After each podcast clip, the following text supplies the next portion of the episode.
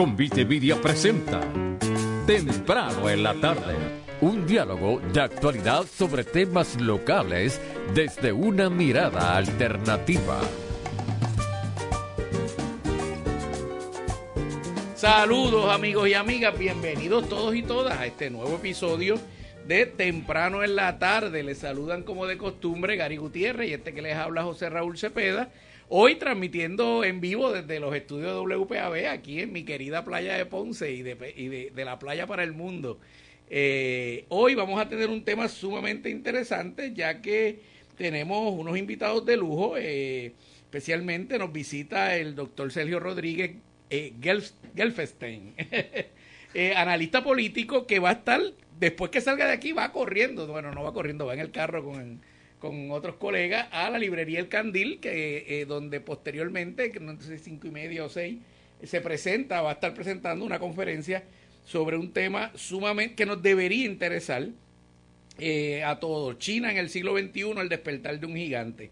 Pero para la antesala y, ¿verdad? y, conocer al doctor y, ponernos en el tema, pues cuando regresemos de la pausa, aquí en Temprano en la tarde. Alarmas de Ponce, fundada en 1974, brindando el servicio más completo de seguridad en todo Puerto Rico. Instalamos y damos mantenimiento a sistemas de alarmas, juegos, circuito cerrado de televisión Intercom, controles de acceso y emergencias médicas. Pregunte sobre nuestro sistema inteligente para su hogar o negocio. Llámenos al 843-2225. 843-2225. Alarmas de Ponce, dando servicio en todo Puerto Rico. Manténgase informado con WPAB 550, con noticias cada hora a partir de las 6 y 30 de la mañana, de lunes a viernes, desde nuestro departamento de noticias con Perla Franco, Charlie Maldonado, Susan López. También puede buscar en su celular la aplicación Anaracada WPAB Radio. Infórmate.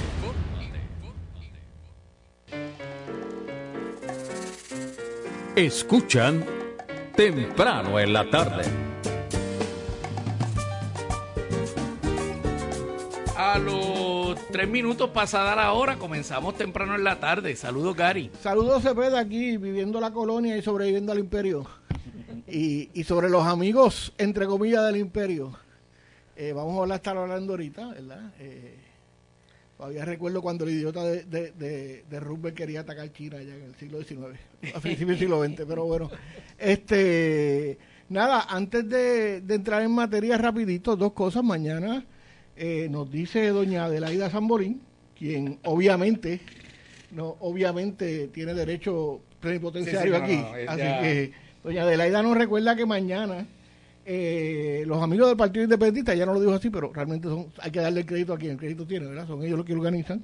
Eh, hacen la, recordación de, Antonia, Antonia Martina, aquella mártir de, de, la lucha estudiantil que fue asesinada por un policía que todavía anda por ahí campeando por su respeto y que nunca enfrentó cargos eh, allá para el 70, ¿verdad? Y cuyo libro y cuya historia se recoge en el magnífico libro de el, el ex juez eh, eh, Sánchez Martínez, eh, Antonia, tu nombre tu nombre es una historia, ¿verdad? Entonces, así que mañana van a celebrarlos a ellos. De hecho, el que le interese el, recordar el libro de, de, Sánchez Martínez, hay una excelente entrevista en Cucubano con Manolo Mato del, del señor juez sobre ese libro. Y entiendo que hoy en CrimePod están grabando eh, sobre el nuevo libro de Hay dos cuerpos en la nevera, así que está, eso, eso, eso va a estar ahí en la, en la blogosfera, eh, ¿cómo es? En la, en la, en la blogosfera, este, van a estar esas entrevistas por ahí, así que estén pendientes. Por otro lado, hoy recordamos al poeta nacional, Juan Antonio Correger, secretario de la Liga Socialista de Puerto Rico y comandante en jefe del Ejército Popular Boricua, conocido por los macheteros. Eh, obviamente eh, hay múltiples celebraciones y recordaciones, pero la recordación principal es hoy en Ciales, superó a las 7 de la noche. Eh, esta, esta, esta sería el 108 aniversario del natalicio de el patriota eh, poeta. Juan Antonio Corregel, que, que entró a la vida pública ya como parte del nacionalismo y luego eh, de, de su experiencia más hacia la izquierda, desde organizaciones eh, clandestinas en el país. Eh, de él fue, de hecho, portavoz de muchas de las, de, las, de las organizaciones clandestinas del país, hasta que finalmente, un año antes de su muerte, el, el Ejército Popular Boricua lo reconoció como comandante en jefe. Tenemos aquí a Ramón Rodríguez. Ramón, ¿tú quieres hablar de algo? ¿Saludar al comandante? Bienvenido, Ramón Rodríguez, mañana- que es dueño de esto aquí. Mañana la muerte de Antonia es, es, un hecho, ¿verdad? Muy triste en la historia nuestra del país. Asesina a un policía, asesina a una estudiante de, la Universidad de Puerto Rico. Eh, hoy se celebra el natalicio de, nuestro poeta nacional y mañana se celebra el, el- el cumpleaños de ese gran prócer ponce- ponceño Ramón Rodríguez Ramos. Así que yo- Ah, yo, empiezo desde hoy a celebrar el- mi, eh, mi cumpleaños. sí. Y el Ah, sí. domingo, el domingo conmemoramos el décimo aniversario de la, de, de la partida del comandante, del comandante Hugo Chávez. Ah, y ese que escuchan es el, el compañero Sergio Rodríguez, a ver si esto me sale. Helfenstein. Que. Va por ahí, va por ahí. Sí, eh, quien, quien es un profesor eh, invitado, investigador de relaciones internacionales, invitado en la Universidad de Shanghái, que ya probablemente algunos de ustedes lo escucharon en su entrevista con Perla Franco. Y hace creo que una semana estuvo en Fuego Cruzado también, ¿no? También. Así que, pero hoy vamos a hablar un poco más informal de, de lo que Mira. de lo que es hablar de, pero antes de eso hay cosas en el candil también, así que Sí, sí, sí, no, antes de eso, que no lo hemos mencionado en esta semana, para que anoten para el fin de semana, eh, tenemos rapidito que en la librería del Candil, allá en el pueblo, en el centro del pueblo de Ponce, eh, se van a presentar varios eventos que yo sé que apelan a muchos de nuestros oyentes. Eh, mañana, sábado 4 de marzo, a la una de la tarde, va a estar el licenciado Rafael Cox Alomar, eh, conversando sobre dos de sus más recientes publicaciones, una titulada Las Constituciones de Puerto Rico y otra titulada Hacia un nuevo orden de las cosas. Así que eh, esas siempre son, ¿verdad? Eh, Cox podremos diferir ideológicamente, pero pero sí es un estudioso que, que mira esto desde una... Bueno, de- y desde ese espectro político probablemente de la poca gente seria que está trabajando. correcto. Correcto. Eh, también eh, mañana sábado se presenta, eh, espérate que aquí estamos, eh, Bel, Bel, ay, está- ahora estoy yo como Gary, está, este título está interesante. Eh, ay, ¿qué pasó aquí? Verdolaguerías. Verdolaguerías. Eh, que es el libro de eh, eh, Mireida, mi, Miraida Chávez sobre eh, precisamente Doña Belda González. Eh, y esa se presenta mañana a las 3 de la tarde. Ah, ya aquí estoy. ¿Ves? Verdolaguerías. Belda González tras bastidores de Mireisa Modesti González, perdón. de la hija, de la, De hija de, de- Exacto, de- exacto. Ese es a las 3 de la tarde, ¿verdad? Y, y, pues todos los que veían esa televisión de la época dorada de los 50 y 60, pues igual que recordábamos el otro día a don Tommy Muñiz, pues Belda González. Eh, de la, eh, de la criada malcriada del Senado de Puerto Rico. Eso es así. González. Eso es así. El domingo se presenta Wonka en casa de Ana Luisa Vaca Lovera. Ya este es un libro dirigido a las Grey, a las Grey infantiles. Ese se presenta el domingo 5 de marzo a la una de la tarde. Y les recuerdo que entonces hoy se va a presentar la conferencia, tan pronto salgamos de aquí, eh, China en el siglo XXI, eh, con el doctor Sergio Rodríguez Gelfenstein, que está aquí hoy con nosotros, y vamos a estarle haciendo una antesala antes de llegar allá al Candil, eh, que ya la comandante Tamara Yantín dice que los, de- que, que los suelte como si estuvieran amajados, ¿verdad? Que los suelte temprano. Me- tuve un flashback de mis años escolares. A, la- a las menos cinco que le pongan un café a jamón que lo va a pedir. Sí. Eh, mira, y rapidito, rapidito, eh, también eh, la maestra Carmen Asensio nos dice que en la, en el- la Casa Paoli Centro de Investigaciones Folclóricas, eh, durante este mes van a haber una serie de eventos dirigidos al tema de la herencia africana en Puerto Rico, que comienzan desde el sábado 11 de marzo con el seminario Llevando los cuentos folclóricos afropuertorriqueños al salón de clase con la profesora, la doctora Julia Cristina Ortiz Lugo, quien también a través del anterior la hemos conocido. Y luego, los siguientes semanas, eh, hay otras conferencias grabadas sobre temas sobre la herencia africana. Y Carmen Inés, para no dejarle también la, la otra jefa, nos, nos, invita a que este próximo sábado los amigos que están en el área metropolitana, eh, eh, se, hay una actividad que se llama El Pueblo Toca Disco, sábado 4 de marzo de 4 a 8 de la noche, taller Comunidad Lagoico en el 1763 de la calle Loíza. El asunto es que la gente que le guste y que coleccione discos de vinil, eh, pueden llevarlos, hay una invitación abierta para que la gente traiga un disco de música caribeña y lo tocan. Y, y se sientan allí en tertulia. Para los millennials, los discos de vinil son unos CD bien grandes. unos CD negros, grandes, sí, sí, sí. no, no, pero Carmen, Carmen Inés como, como la justa regente de aquel espacio que se llamaba... Eh, la, posilga. La posilga ya está haciendo gestiones para traer el tocadisco para Ponce, así que los amigos de Ponce estén pendientes. Probablemente va para allá cargando con la bellonera. Eso es así. Eh, no sé si llamarlo doctor, doctor Sergio Rodríguez, bienvenido a temprano en la tarde.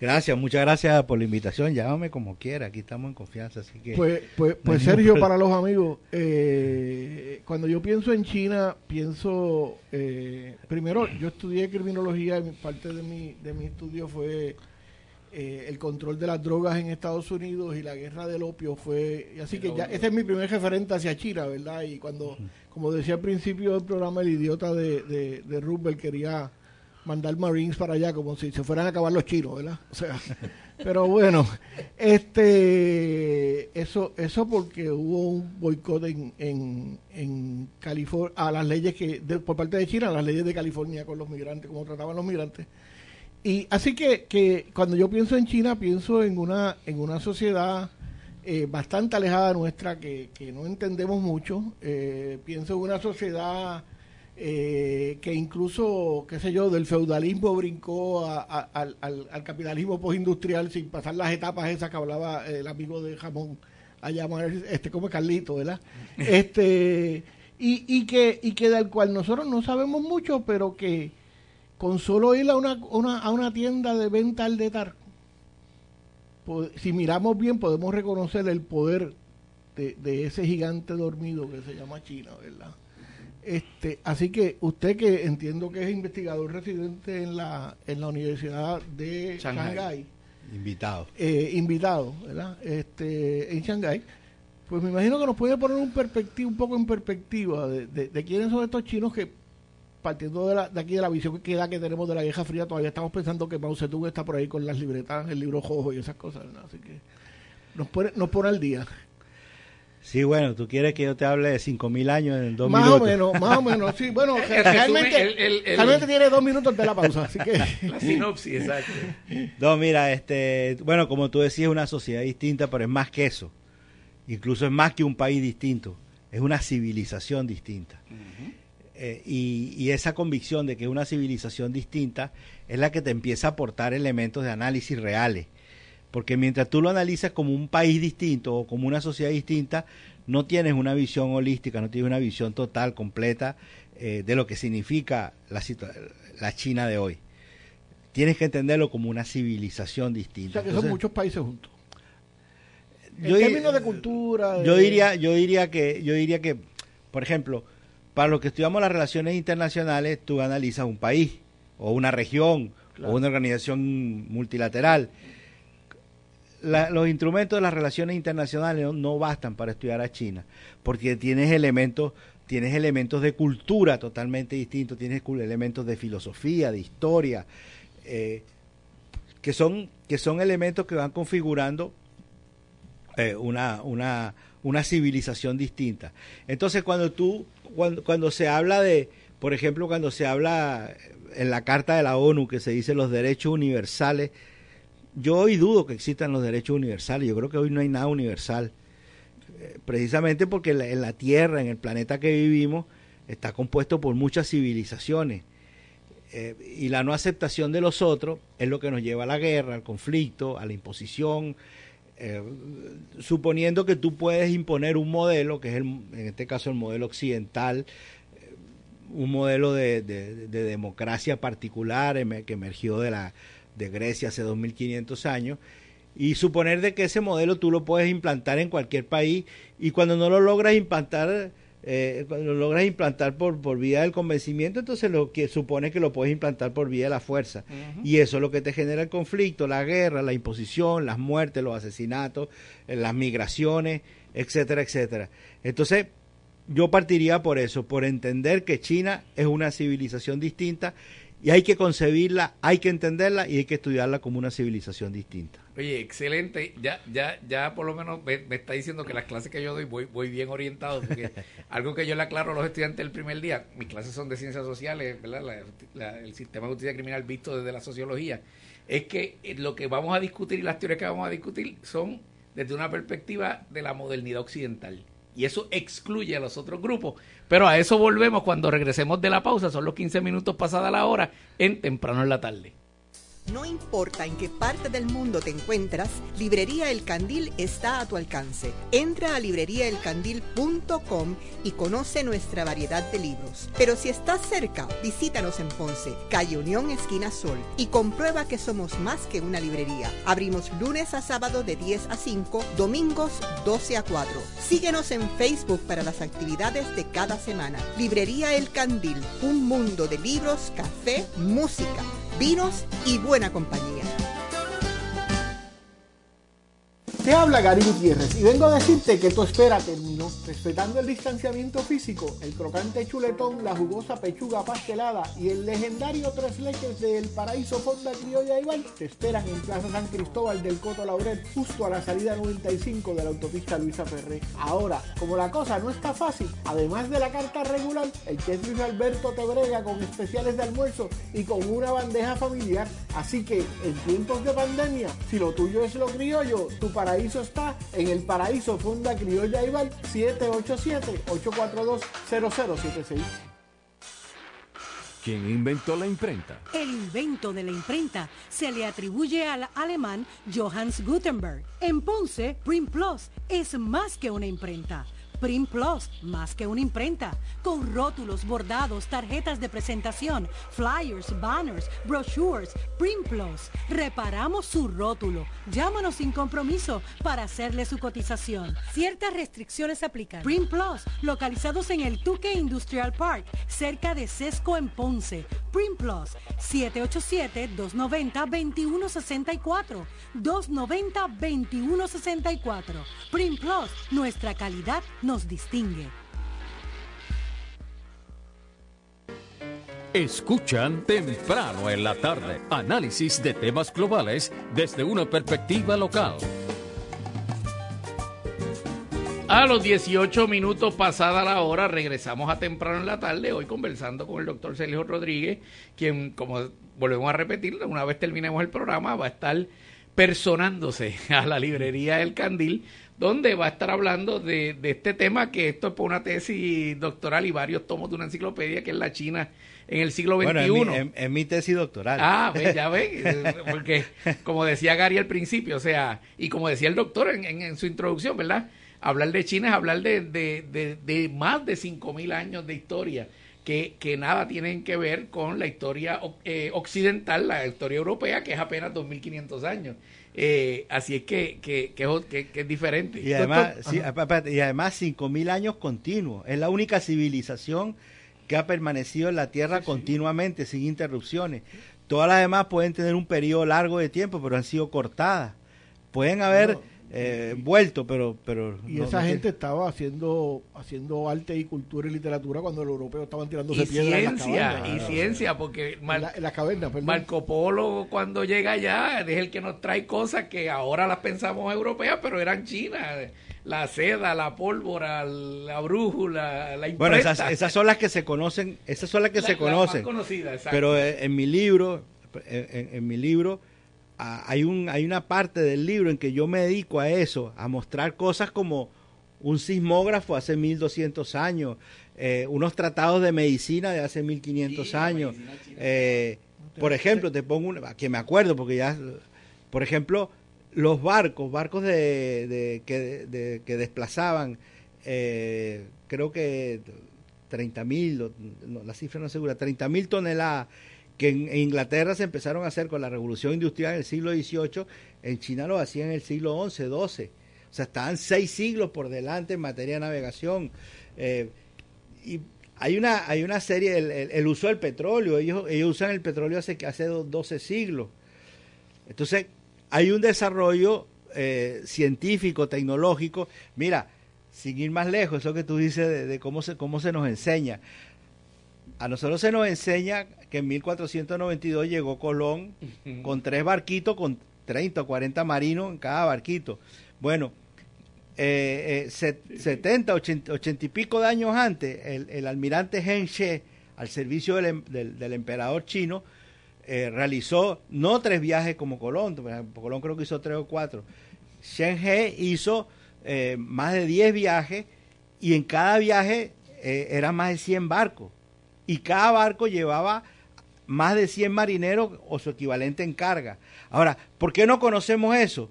porque ellos llegaron, ellos recorrieron, ellos circunnavegaron África. Incluso se dice, hay, un investigador británico que dice que llegaron a América. Yo, sí, yo había, yo había leído eso, que habían llegado a la costa del Pacífico.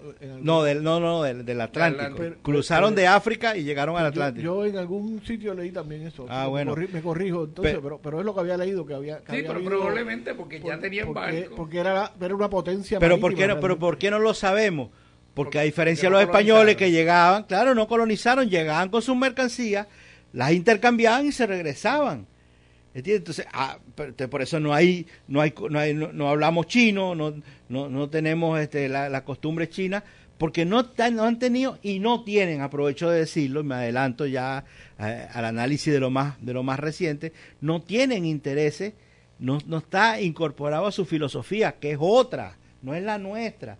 No hay una filosofía de, de, la conquista, de, la colonización, eh, del despojo, del avasallamiento. No tienen esa, no tienen esa, esa eh, eh, ni genéticamente, ni, ni, cultural, ni filosóficamente. Y esos son los que te marcan las diferencias civilizatorias, que es la que te permiten comprender. Y finalizo esta parte diciendo que hay un elemento que tú lo mencionaste hace unos minutos, que es clave, para mí es el elemento clave, que es el que te marca la diferencia en, en, en, lo que es China y lo que somos nosotros desde el punto de vista filosófico, que es el concepto del tiempo. El tiempo, para ellos y para nosotros es totalmente distinto y eso para mí marca el análisis y los errores que se que se caen de interpretación eh, entre ellos y nosotros. Decía McNamara, el, el genocida americano McNamara, este, y digo genocida porque sabía que Vietnam se iba a perder 10 años antes y, se insistió en la guerra, ¿verdad? para mí es genocida.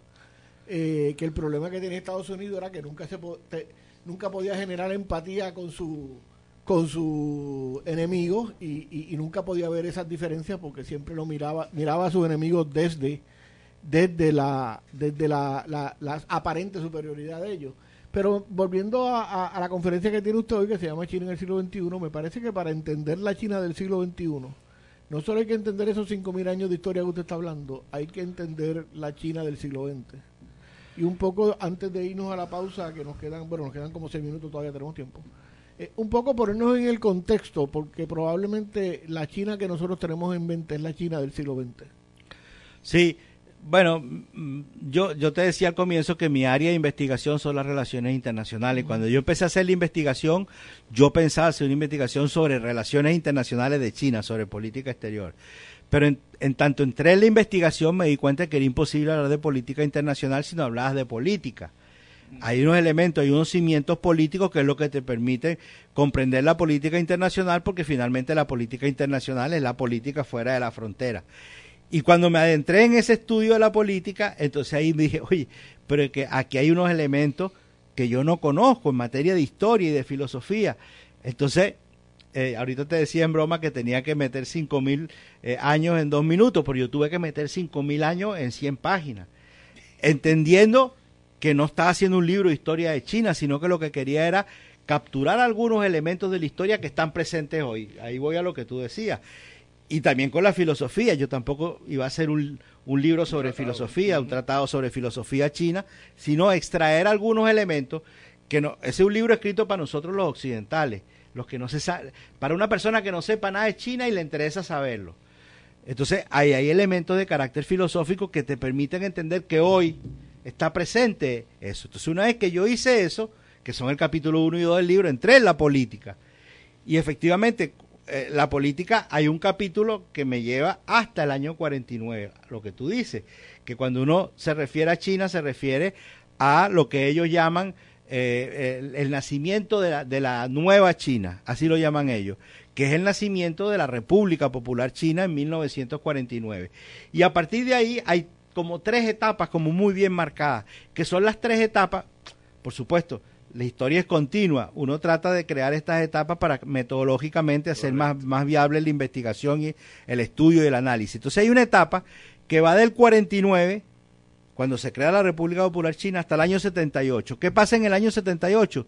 Se inicia la política de reforma y apertura, es decir, se inicia una política de apertura al capital extranjero, a la inversión extranjera, a la atracción de tecnología. ¿Por qué? Porque ellos dicen, déjame, ellos, ellos dicen, vamos, vamos bien, lo estamos haciendo bien, pero vamos muy lento. Ay, ¿por qué vamos muy lento? Porque no tenemos recursos, no tenemos tecnología, no tenemos recursos. ¿Dónde están? En Occidente. Bueno, vamos a traer a los occidentales que traigan su inversión, que traigan su efectura y nosotros aceleramos el proceso. El 78 después de Nixon. Yo pensaba que eso se había dado con, con las visitas de Nixon. No, es después. No, es después. después de el, los primeros viajes de, de, Kissinger, que fue el que el que llevó hablando, a Nixon. Hablando de, geno, hablando de genocida. Sí, el primer viaje, pero Kissinger tiene el mérito de. Claro, un mérito por intereses propios, porque ellos decían, a quien tenemos que destruir es a la Unión Soviética y claro. ellos tienen contradicción. Entonces el, claro. el viejo principio es el, el, enemigo de mi enemigo es mi amigo. amigo. Entonces uh -huh. Kissinger muy astutamente busca a China y eso se produce en el año 71. Claro. Pero todavía pasan 8, 7 años, es hasta el año 70 y, eh, 78, 79, sí. que se establecen las relaciones formales entre Estados Unidos y China ya con el gobierno del presidente Carter. Entonces, ahí hay, una, ahí hay una etapa. Hay una etapa entonces que se inicia en el 78 y eh, culmina en el 2002, o no culmina.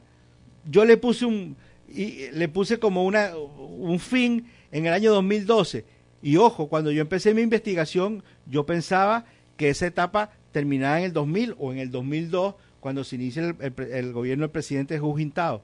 Y cuando estoy en China, cuando voy a China, hago investigaciones y le pregunto a los colegas, los colegas chinos me dicen, ¿y por qué en el 2002? Digo, bueno, es el inicio del siglo. Me dice, no, el siglo en China empezó en el 2012. ¿Y por qué le digo? Porque es cuando llega Hu Jintao a la Secretaría, perdón, eh, Xi Jinping a la Secretaría General del, Partido Comunista y el 2013 a la Presidencia de la República. Entonces le digo, mira, yo no puedo hacer una historia basada en, líderes. Me dice, estudia, me dijeron, estudia, lee y si tú llegas a la conclusión de que no hay un cambio, perfecto, hazlo como tú quieras. Cuando me pongo a estudiar, me doy cuenta que efectivamente Xi Jinping es un punto de inflexión, es una transformación profunda. Nosotros conocemos la transformación exterior. Nosotros hablamos del sueño chino, hablamos del crecimiento de la economía, pero lo que ha hecho Xi Jinping, lo que está haciendo Xi Jinping en materia interna, eh, eh, hoy, hoy, en, hoy o mañana empieza la Asamblea Nacional que, se, que se reúne una vez al año y donde se van a hacer cambios profundos en materia de estructuración del Estado, de la sociedad e incluso del partido. Y esas son las, son las transformaciones profundas que Xi Jinping está eh, eh, emprendiendo y que nos permiten decir que a partir del 2012 se inició una nueva etapa, que es una etapa que proyecta a China en todo el siglo XXI. O sea que, que eh, este, este periodo usted lo divide entre desde el 49 al 78 y del 78 al, 2000, al 2012 y del 2012 hasta ahora. Esos son los periodos. Y se proyecta. Eh, me, par me, parece me parece importante y yo sé que eh, ahora lo que nos queda son como un minuto o dos para la pausa, pero eh, rápidamente cuando estamos hablando del gobierno de China estamos hablando de, de aquí pensamos en el simplismo del comunismo y, y, y verdad y, y, yo para mí eso que no conozco nada de China, me parece que, que hay más un capitalismo de estado, de, estado, que otra cosa, pero me parece que hay una, en términos de estructura, cuando hablamos de Asamblea General, hablamos de la Asamblea del Partido, de la ¿de qué estamos hablando? No, tendría que explicártelo con más de dos minutos, pero Pues, el pues modelo vamos a de hacer una China... cosa, doctor. Vámonos a la pausa para que entonces cuando regresemos nos explique cuál es el modelo de gobierno de China y nos pone... Todo esto es un antesala a lo que usted va a escuchar en el candil. No, no pretendemos No, que ya no tengo nada que decir allá. Vámonos a la pausa y cuando regresemos vamos a tratar de entender cómo es que se organiza políticamente la República Popular de China en temprano en la tarde. Son las 4 y 30, 30 minutos después de la hora. Aquí WPAB 550 Ponce, transmitiendo para todo el mundo por el 550 en la banda AM, 93.1 FM y PAB550.com por la internet. Caribe Coop, la cooperativa del sur, presenta Un Minuto en las Noticias. Buenas tardes, se les habla Susan López y esto es Un Minuto en las Noticias. El mundo se mueve porque hay mujeres que trabajan, cuidan, educan y más. El 8 de marzo invitamos al país a conmemorar el Día Internacional de las Mujeres Trabajadoras con una reflexión sobre cómo las mujeres mueven al mundo, expresó la licenciada Marilis Pagan Jiménez, directora ejecutiva del proyecto Matria, al invitar por segundo año consecutivo a una reflexión colectiva en la que las personas pueden participar donde sea que estén. Por su parte, Enis Pérez Rodríguez, coordinadora de la política pública de Matria, explicó que invitan a las personas de todo el país a crear grupos para reunirse en sus propios espacios ese día. La reflexión reconoce que no todo el mundo puede movilizarse a marchas u otro tipo de actividades. Hay muchísimas mujeres cuya capacidad para salir de sus hogares y trabajos está limitada. Queremos que se unan desde donde sea que estén a una actividad de la que serán protagonistas porque solo necesitan la reflexión y el deseo de leerla. Las personas interesadas en la reflexión podrán conseguirla a través de las redes sociales como Proyecto Matria, en la cual además se están vendiendo una camisa alusiva por el día.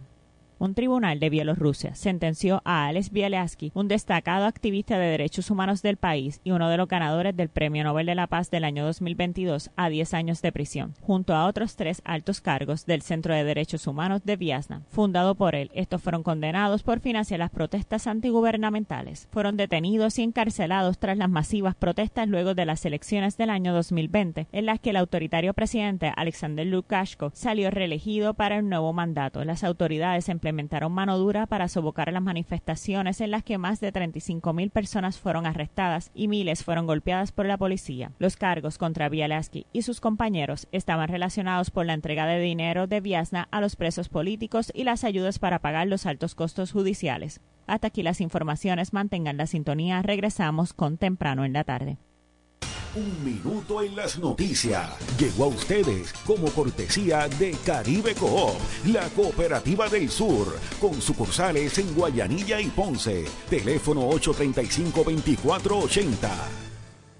No descuides tu salud ni la de tu familia. El Hospital Metropolitano Dr. Pila en Ponce ofrece la más completa sala de emergencias para adultos y pediátricos 24 horas los 7 días de la semana, con la más alta tecnología y los mejores profesionales de la salud y cuentan con medidas de protección necesarias para la seguridad de los pacientes y visitantes. Yo le confío mi salud a Pila. ¿Y tú? Confía tu salud al Hospital Metropolitano Dr. Pila en Ponce. Siente la diferencia de nuestro trato. 848-5600. 848-5600. Porque los sábados también son de radio interesante para gente interesante.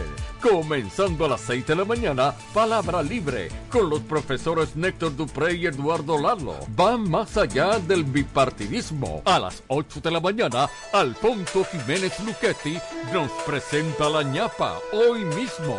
Edición fin de semana. A partir de las 10 de la mañana, Agenda Ambiental. Seguido a las 11 por Credicentro Cop. Y a las 11 y 30, Puerto Rico es deporte. Con Arto Meléndez y Roberto Rodríguez Modesti. Culminando a la 1 de la tarde con Tertulia Hípica. PAB 550 Ponce. Porque los sábados también son de radio interesante para gente interesante. Escuchan temprano en la tarde un diálogo de actualidad sobre temas locales desde una mirada alternativa. A los 34 minutos pasada la hora, regresamos a temprano en la tarde y hoy conversamos con el doctor Celio Rodríguez Ge- Geffenstein. Es difícil pronunciar ese, Este, eh, ¿Quién va a estar luego de- del programa? eh, sale para la librería El Candil, donde va a estar presentando una conferencia sobre el tema de la China en el siglo XXI. Eh, y nos quedamos tratando un poco, ¿verdad? Esto es como una especie de introducción o antesala de entender el gobierno, porque como dice Gary, aquí la prensa eh, lo despacha con, con, es un país comunista. Pero, oye, no todos los países comunistas son iguales, ni, ni, ni, ni la filosofía, cada cual la adapta a su cultura. Y en el caso de los chinos, que es una civilización, tienen que haber diferencias significativas, doctor. Sí, mira, eh, creo que es muy interesante la, la pregunta que ustedes hacen o, la reflexión que ustedes han hecho, porque ahí radica también eh, eh, elementos fundamentales de- del análisis sobre China. En primer lugar, regresar a lo que habíamos dicho antes, eh, el, el- el planteamiento, el- la ciencia política china no se sustenta como la nuestra en Aristóteles, en Platón, en Sócrates, no. Ellos tienen la suya que se sustenta en su filósofo, que es Confucio, Lao Tse, Mencio, Sun Tzu, etcétera. Eh, entonces ellos tienen una construcción filosófica eh, distinta. Ahora, recientemente, desde que existe la República Popular China, la democracia en China es una democracia que no solamente es representativa, nosotros en Occidente tenemos una democracia representativa. O eso En al- dicen. en al- sí, no, claro, Perdón. es representativa, pero los representantes son los que tienen dinero, ¿no? Eh, Representativa de la oligarquía, pero Claro, Exacto. por eso, pero, pero así se llama. Exacto, sí, sí, sí, perdón, perdón. por Ese la- es, un, ese es un debate que podemos tener. Ahora, a- en algunos países se, le se ha ido incorporando el concepto de democracia representativa y participativa, de manera de generar mecanismos de participación popular en la toma de decisiones eh, y con un protagonismo popular. Bueno, la, la democracia en China es, es representativa, es participativa y es consultiva. Y el carácter consultivo de la democracia es algo muy interesante. ¿Por qué? Porque tienen, eh, tienen como, eh, existe el Parlamento, Mm. donde se eligen los diputados igual que en todas partes, pero tienen la, la Asamblea Nacional Consultiva. Y la Asamblea Nacional Consultiva se reúne todas las veces, todos los, todos los años, una vez al año. Y fíjate qué interesante, la Asamblea Nacional Consultiva, según la Constitución, es el máximo poder del Estado. O sea, ahí tiene que ir el presidente, tienen que ir los ministros, tienen que ir a rendir cuentas. Y a su vez, los, lo- los miembros de la Asamblea Nacional Consultiva son elegidos sectorialmente, o sea, no son elegidos territorialmente.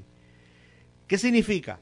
Que los abogados, por ejemplo, en China, por decirte algo, hay un millón de abogados. Bueno, como hay un millón de abogados, a los abogados les corresponde cinco representantes de la Asamblea Nacional Consultiva. O sea, que es por por ciento de población o por ciento de... Exactamente. de- de- el por ciento de población que usted vaya a representar, pues es el número de, asi- de asientos que tiene en la- el. Congreso. Entonces, por ejemplo, los deportistas, los científicos, Proporcional es la palabra que está claro, los militares, los partidos políticos. Se suele decir que en China hay un solo partido político. Falso. Cada uno de los nueve partidos políticos, de acuerdo a la militancia que tienen, tienen su representante. Y, y yo siempre pongo el mismo ejemplo. Mi jefe en la Universidad de Shanghai, que es el doctor Wu, que es el director del Centro de Estudios Globales de la Universidad de Shanghai, él es, él, es él es miembro de la Asamblea Nacional Consultiva elegido por los profesores universitarios. Y él no es militante del Partido Comunista, él es militante de un partido creado para el desarrollo y fomento de la educación. Y ese partido tiene, creo que es un partido pequeño, tiene como 12 millones de, de militantes. Entonces, de acuerdo a sus 12 millones de militantes, ese partido tiene una cantidad de representantes en la Asamblea Consultiva. De La- hecho, 12 millones es como un 1% de la población y tiene representación. No, no. Bueno, si son, si son 1.300 millones de personas, ¿no? Los chinos. Sí, Pues sería como un, como un 1%. ¿no? Claro. O sea, y, esa, y ese 1% está representado. claro. Y hay unos que, los deportistas, ¿cuántos pueden ser los deportistas? Serán 50 mil, 100 mil, y tiene una representación. Los científicos, los, no sé, los campesinos, pero además las minorías. Los científicos en Estados Unidos no tienen representación, punto. Bueno, Pero bueno las, mino- las minorías, las minorías tienen una las representación. minorías étnicas se refiere. También hay 55. Bueno, hay una mayoría Han, que es el 91% de la población, y las otras 54 conforman el 9%. Aprovecho de decir algo que tampoco se conoce. Cuando se aplicó la política de un solo hijo, para controlar el tema del crecimiento desenfrenado de la población, esa política no se le aplicó a las minorías. Y eso fue lo que permitió que las minorías crecieran de ser el 6% de la población a ser el 9%. Y entonces estamos hablando de 110 millones de, ciudadanos que son, que son minorías. Ellos tienen su representación en la Asamblea Nacional Consultiva. Ahora, otra cosa interesante. La Asamblea Nacional Consultiva, los miembros de la Asamblea Nacional Consultiva, están obligados por ley a consultarle a sus ciudadanos que lo eligen y a rendir cuentas. No la no rendición de cuentas no solamente eh, significa o conduce a una sanción política o administrativa, conduce una sanción penal.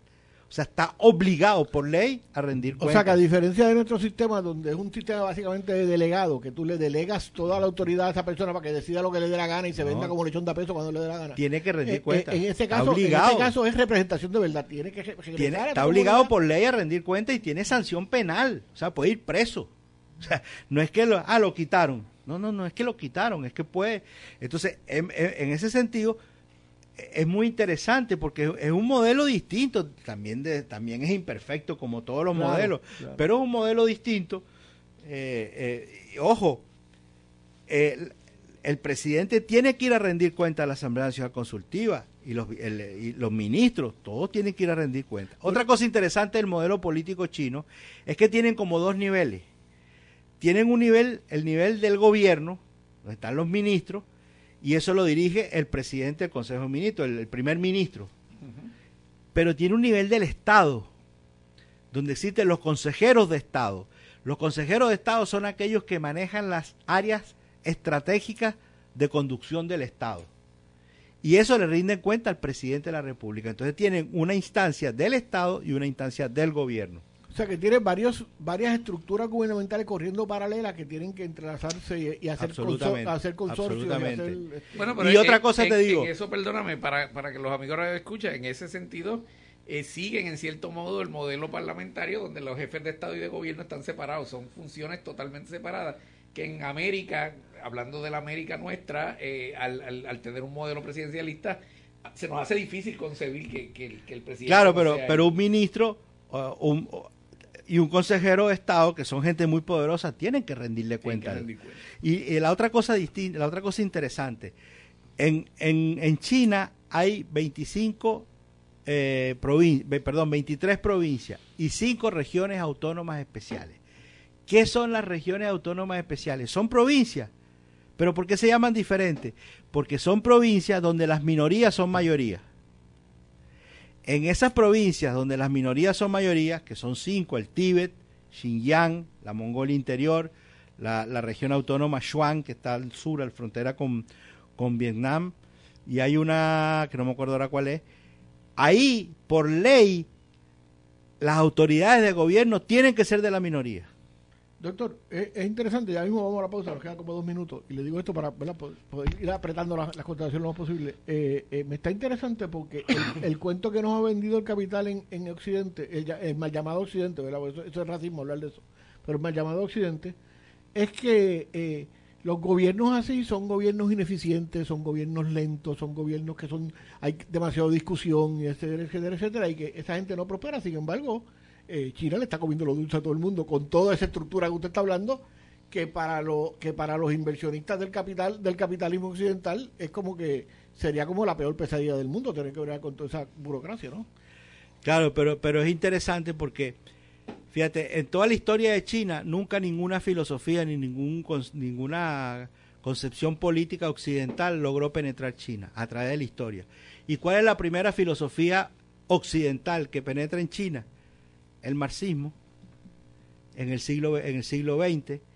¿Y cuál es la genialidad de Mao? Mao se imbuye y todos los líderes fundadores del Partido Comunista de China toman el marxismo, y además toman el marxismo-leninismo, pero no lo toman en, en, puro, sino que dicen, no, esto lo tenemos que mezclar con nuestra filosofía antigua y generan un modelo propio, que ellos dicen, este es un modelo chino, nosotros no queremos ni exportarlo ni, ni que nadie lo aplique porque no se puede. Es un modelo, eh, es un modelo propio de China que, y tú ves, tú lo ves cuando estudias la gestión de gobierno, tú ves la presencia del pensamiento confuciano, tú ves la presencia del taoísmo, tú ves la presencia, ahora hay mucha presencia, por ejemplo, de la escuela legalista, hoy con Xi Jinping, que es una de las, de las tantas escuelas.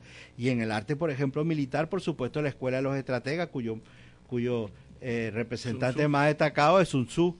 Entonces, efectivamente, hay un pensamiento eh, marxista, pero, un, pero, pero no, es un marxismo, no es un marxismo occidental puro. No es la visión europea occidental. Nos tenemos que ir a la pausa, pero yo aprendí con Jamón Rodríguez que, que, se supone que el marxismo no funcionara en una sociedad agrícola. De eso vamos a hablar ahorita, pero vámonos a la pausa y cuando regresemos, ¿cómo es que esa gente se apoderó del comercio del mundo? ¿Y cómo es que esa gente con todas esas estructuras que se supone que no funcionan en el capital, parece que son los que mejor conocen el capital? De eso, cuando regresemos a temprano en la tarde. Son las 4 y 45, 45 minutos después de la hora.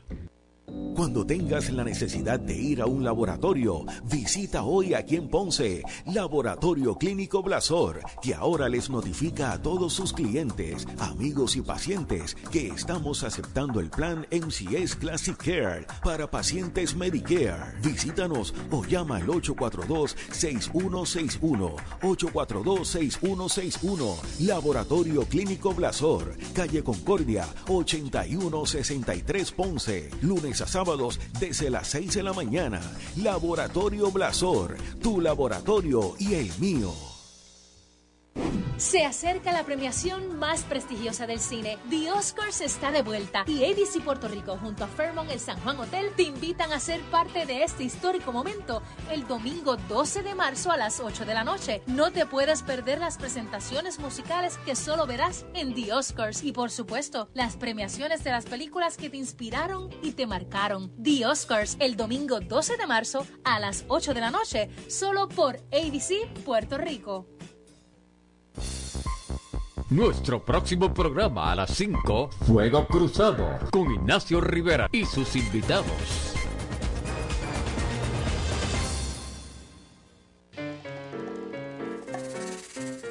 Escuchan temprano en la tarde.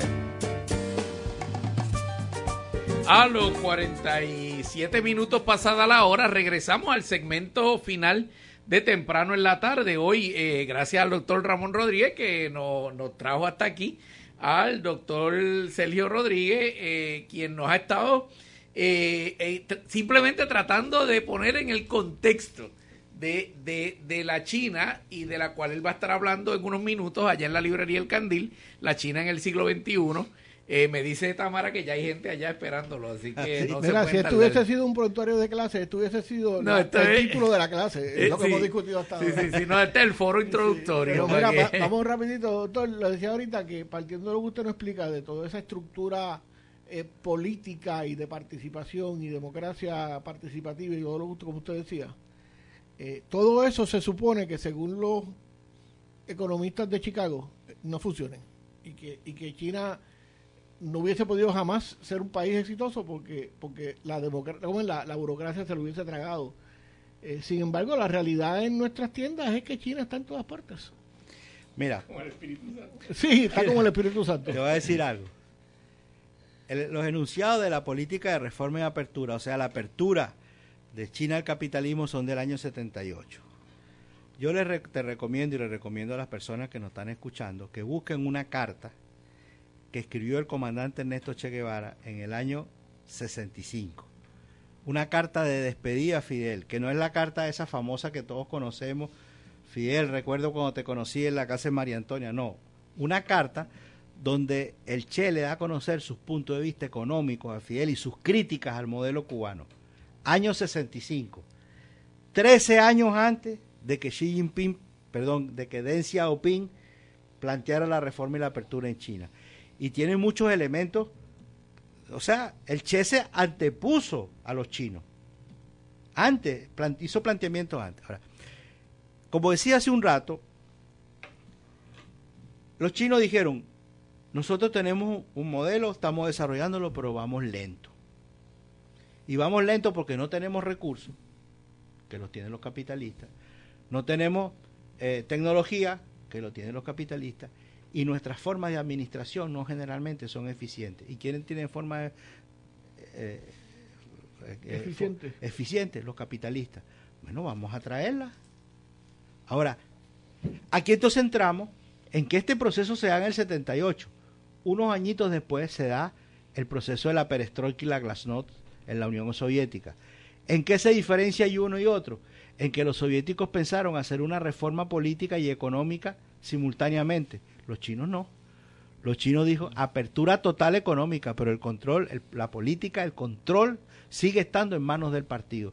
Y el Partido Comunista es el que conduce, regula, establece las normas, las pautas, los ritmos y de lo que se hace y no se hace. En Rusia los oligarcas se chuparon el proceso. Exactamente. En, en, en China no pueden.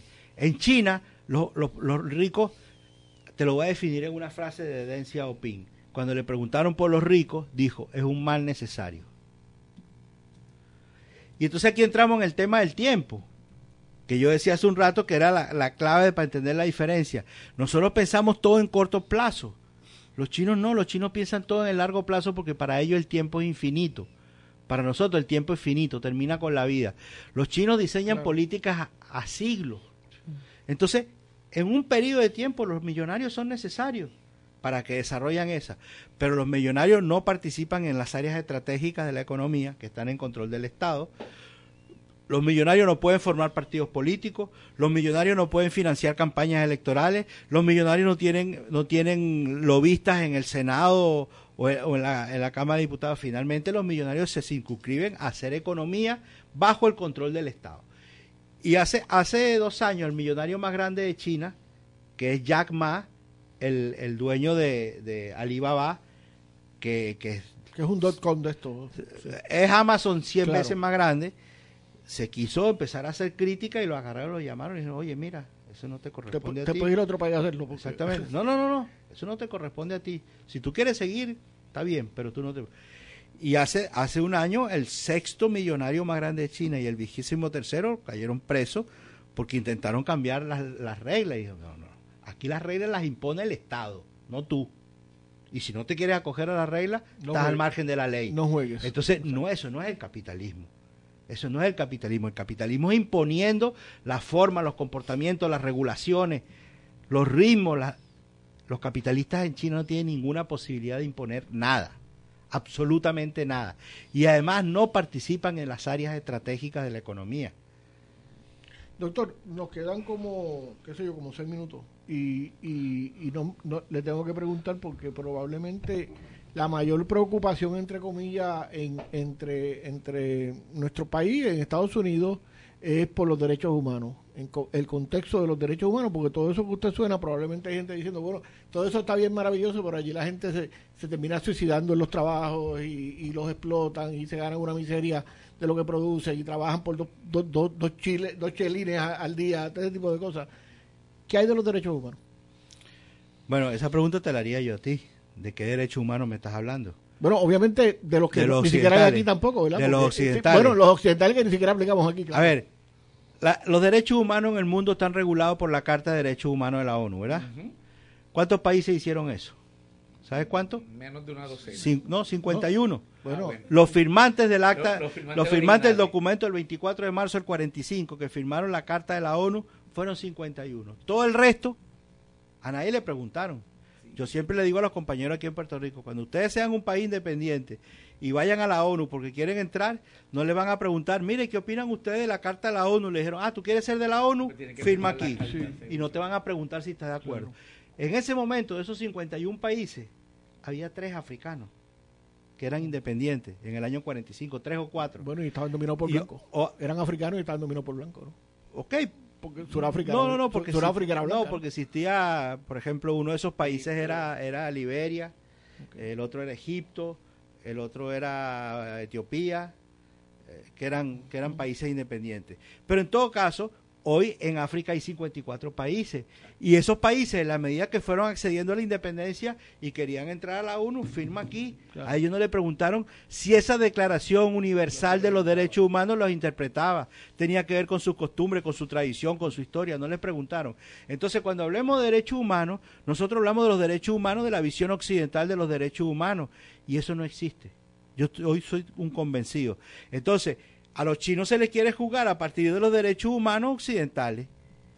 Es como que los chinos quisieran este, eh, juzgar a los occidentales a partir de sus propios derechos humanos, que son distintos. Entonces, por ejemplo, juzguemos el derecho a comer. El derecho a comer, el derecho a la vida. A la vida, seguro. Eh, y, y- y trabajo, quién respeta entonces en Occidente el derecho a la vida? Eso le iba a decir, que son derechos humanos que incluso en Occidente son ilusorios. O sea, realmente eh, para, No para, un, para un, afrodescend- Bueno, y- y la- un afrodescendiente pobre en una, en una ciudad de Nueva York, no, el Y único las derecho propias es... Naciones Unidas, dentro de los protocolos, de los dos, porque lo dividieron en dos protocolos, eh, tiene la posibilidad de que esos países que lo, lo, lo que pueden hacer es decir, ah, no lo puedo cumplir por ahora, sí, sí, me, me gusta la idea, un día de esto los cumplo, Pero te, va, pero, tampoco te, hay ninguna obligación. Pero te va a poner un ejemplo, eso que tú dices. En este momento, en este momento, año 2023, en China, en términos brutos y en términos netos, hay menos pobres que en Estados Unidos. Seguro. O sea, decía, decía Ali Pri- Ali Primera que ponía en boca de Bolívar que decía que nuestro nuestro único derecho es el morirnos de hambre. Por eso, entonces, si hablamos del derecho a la vida, ¿no? De la que la pobreza eh, eh, viola el derecho a la vida porque no a ver dónde se violan más O sea, los que derechos en, humanos. En China hay menos por ciento de pobres que en Estados Unidos. Claro, porque en China en China ya se eliminó la pobreza extrema. Lo que queda es pobreza en general que la van a eliminar en el año 49 según los planes que tiene y China va a ser un país de desarrollo medio total. Esos son metas trazadas en el año 78, que ya cumplieron la primera parte, que era ahorita en el año 2021, cuando se conmemoraron 100 años de la fundación del Partido Comunista, era un país sin pobreza extrema. Lo lograron. Entonces, hoy en China no hay pobreza extrema. En estado, en- en- el- la pobreza que existe en China, en términos, en términos totales, no llega al 10%, pero son Son ciento... 140 millones de pobreza en general, pero están sacando 10 millones de pobres todos los años de la pobreza. Entonces, ellos están avanzando hacia eso. En, Chi- en Estados Unidos, la cifra de pobreza va creciendo, en creciendo. China va disminuyendo. Eso es reconocido por el propio secretario general de la ONU. Entonces, en, términos, en, cuando, en, en términos de pobreza extrema, perdón, yo dije el 10%, mentira, lo que existe es menos del 1%, porque ya la pobreza extrema no existe. Y eso estamos hablando de, de, de cuánto, de 14 millones, en Estados Unidos hay 40 millones, o sea que en términos generales, En términos absolutos. en es términos mayor. absolutos es mayor, y en por ciento, de la población. eh, claro, el, el, el 1% de 1.400 millones versus el, el- creo que en Estados Unidos el 12% Bueno, tre- de tres, de 300 cada, tres de cada cinco niños afrodescendientes se acuestan con hambre. No tenemos que irse ver. Sí, este, bueno, doctor, le agradecemos que, que haya estado con nosotros. Yo creo que, que se quedaron muchas preguntas sin contestar, eh, pero para eso es que estamos invitando a los amigos a que se muevan ahora a, a- a la librería El Candil y allá eh, podemos continuar la conversación con el doctor Sergio Rodríguez, a quien le agradecemos la, la visita y al doctor Ramón Rodríguez por habernos por habernos conectado eh, en esta, pero siempre, repito, en tiene la, una invitación abierta porque todavía hay mucha tela, mucha Bueno, tela de, este de- espacio de es suyo. Este Bueno, yo estoy, yo estoy totalmente dispuesto. Les agradezco a ustedes el que me hayan invitado al programa y nos podemos conectar por teléfono allá en Ah, Venezuela. nos- nosotros usamos Skype, pero de eso lo hablamos ahorita. Bueno, perfecto. Gente, recuerden, actividades todo el fin de semana, así que mira, a ver, aproveche para que vaya la más que le guste. Hasta aquí temprano en la tarde, como dice Gary Gutiérrez. Salud y resistencia. Escucharon temprano en la tarde. Un diálogo de actualidad sobre temas locales desde una mirada alternativa. Una producción de Convite Media para PAB 550.